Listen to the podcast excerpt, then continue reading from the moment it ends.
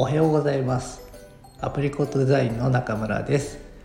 私たちは web 制作ブランディングを中心にお客様の課題解決や成果向上を目指して日々奮闘しています。このチャンネルはデザインをお仕事にしている人またこれからデザインのお仕事に関わりたい人に向け現場からリアルな声をお届けするチャンネルです。ということでおはようございます。12月じゃない11月の30日木曜日ですね。おはようデザイン始めていきたいと思います。もう12月も 12月じゃないです。もうなんで12月になってるんでしょうね。11月ですね。11月も本当に残りあとわずかで、え、12月に突入しますね。なんか12月になるとこう1年間のまとめをするこう時期に入ってきますよね。今年の1年どうだったかな？来年はどうしようかな？みたいな感じであのまとめと来年に向けての抱負みたいなことを考える時期なのかなって思いますね。僕もねあの考えてます。今年1年どういう1年だったかなっていうのを考えます。でね来年どうしていこうかなって思って毎年ねあのテーマ決めてるんですね自分の中で。で来年のテーマがね僕もう決まっていましてあの丁寧っていうテーマなんです 来年は。あのいろんなことを丁寧に進めていく。まあ、あと物を丁寧にするっていうのもあるんですけど、まあ、そこら辺のね丁寧っていうキーワードをもとに来年頑張っていきたいなというふうに思っています。皆さんは今年1年どんな1年だったでしょうか？そして来年はどんな1年にしたいでしょうかね？でね今日のお話なんですが今日はえ、デザインが大好きな気持ちを持ち続けるためにというテーマでお話をしたいと思います。まあ、あのデザインが大好きな気持ちを持ち続けるためになんですけどあの僕ねデザインがすごい好きでやっぱりその毎日ねこう生活していて目に飛び込んでくるデザインでいいデザインがあればすごく興奮してしまいますしうん、そのデザインを作った人がどんな人人なのかなっていうのを検索して探索してしまったりとかもします、まあ、それぐらいねあのデザインが大好物なんですよね。でただこの仕事をね長いことしていますけどやっぱりその好きな仕事を続けていくって本当に難しいなって思うことがあります。で例えばねその音楽が好きでミュージシャンミュージシャンを目指していますと。でただ、えーと、昔はねその純粋に好きな気持ちで音楽を作っていたんだけども途中からその売らなければいけないっていうビジネス的な要素が入ってきて好きな気持ちよりもなんか嫌だなっていう気持ちの方が膨れ上がってしまうっていうこともあったりすると思うんですよね。まあ僕はミュージシャンじゃないんで分かんないんですけどでね僕の場合は昔そのペット業界で働きたいなって思ってました。で犬とか猫が好きだったので、まあ、その業界で働きたいなって思っていたんですけどいざねあのペット業界で働いてみるとやっぱりあのいろんなこう現実を目の当たりにして見たくないことっていうのを見てしまってあのこれはね単純に好きな気持ちだけではお仕事としては難しいんじゃないかなって気づいてしまった時期もあったと思います。まあそんな感じでねあのいくら好きでもそれを仕事として続けていくそのモチベーションってなかなかね維持するのが難しいんじゃないかなっていうふうに思います。ただねやっぱりあの好きなことをねお仕事にした方が絶対自分のパフォーマンスもいきますしやりがいもあるし人生が充実しているような感じにもなるのでねその好き好きな気持ちっていうのを大事にしながら仕事をしていきたいなというふうに思うんですよね。でそのためにあのやらなければいけないことがあるなと思うんです。でそれがね2つあって一つはその自分の得意分野っていうのをきちんと見極めてえー、その分野の専門家を目指そうっていうことなんですね。で、まあ、そのデザインを嫌いになるタイミングってちょっと想像していただくといいかもしれないんですけど結構ね自分のやりたくない仕事がたくさん自分に回ってくる状況が続くとデザイン嫌だなって思うと思うんですよね。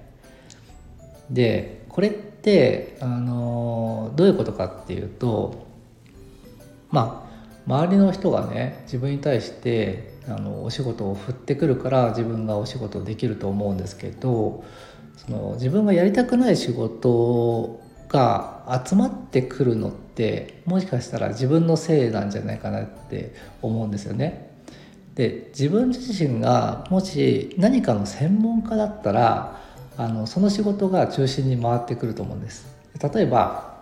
自分がねロゴの専門家だよっていうふうに周りから思われていたとするじゃないですか。でロゴがねロゴを作ることが自分の好きな仕事とするじゃないですか。で周りから自分がロゴの専門家だと思われていればロゴの仕事が集まってきて、えー、自分がやりたくない仕事っていうのの割合がね少しずつ減っていくと思うんですよ。だからその自分のね専門分野は何何なのかっていうのをちゃんと決めてそこの専門家になるっていうことが結構大事なんじゃないかなっていうふうに思います。はい、でその得意分野なんですけど、まあ、これはねあの自分自身の好きなこととか得意なことっていうのを書き出していただいて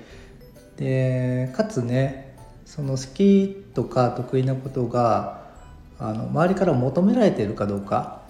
あのニーズがあるかどうかっていうところをしっかりと見極めなければいけなくてあのニーズがない状態で、えー、自分の好きなこと得意なことを仕事にしようとするとお、まあ、需要がないので仕事がない状態が続いてしまうわけですよね。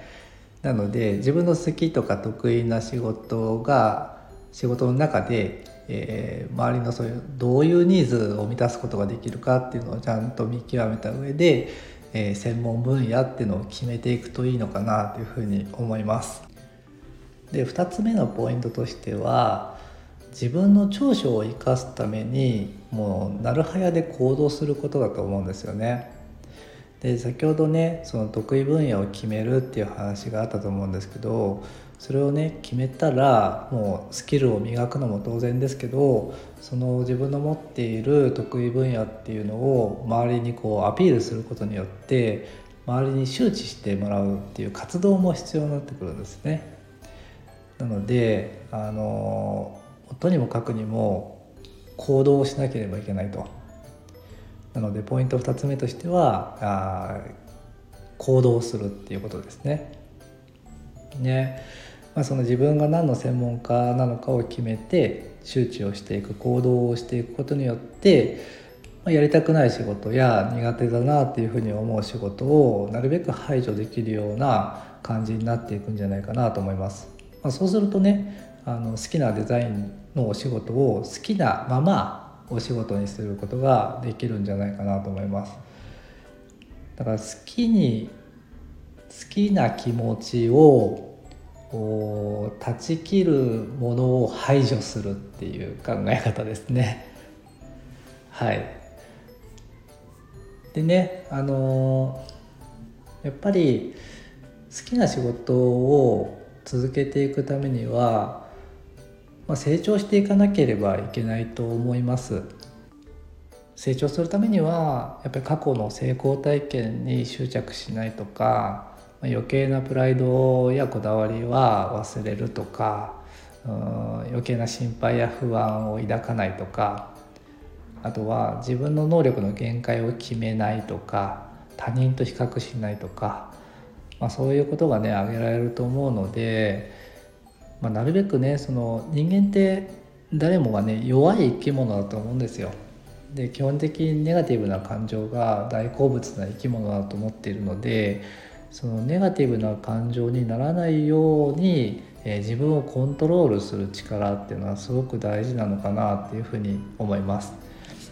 で自分の感情をコントロールしながら前へ前へ成長していくことによって、まあ、自分の専門領域っていうのも確立されていきますしそれによって、えー、余計な仕事が入ってこない自分が好きな仕事だけをできるような環境ができるんじゃないかなというふうに思います。そんなことで、えー、今日はデザインが大好きな気持ちを持ち続けるためにというお話をさせていただきました。まあ本当にね考え方次第ですよ世の中全てなんでその自分のねこうモチベーションのコントロールっていうのはすごく大事なんで自分を騙すって言ったらちょっとね語弊があるかもしれないんですけどなるべくねモチベーションを下げないようなその環境づくりが大事だなっていうふうに思います。で好きなことをねやっぱりお仕事にしてでそれが役に立つって言ったらなおさら嬉しいじゃないですか。ね、そういう、うん、働き方をしていきたいものですよね。はいということで、えー、今日のお話が皆さんの参考になれば幸いです。明日はジョンちゃん来るかな？ということで12月30日の放送を終わりたいと思います。今日もありがとうございました。さようなら。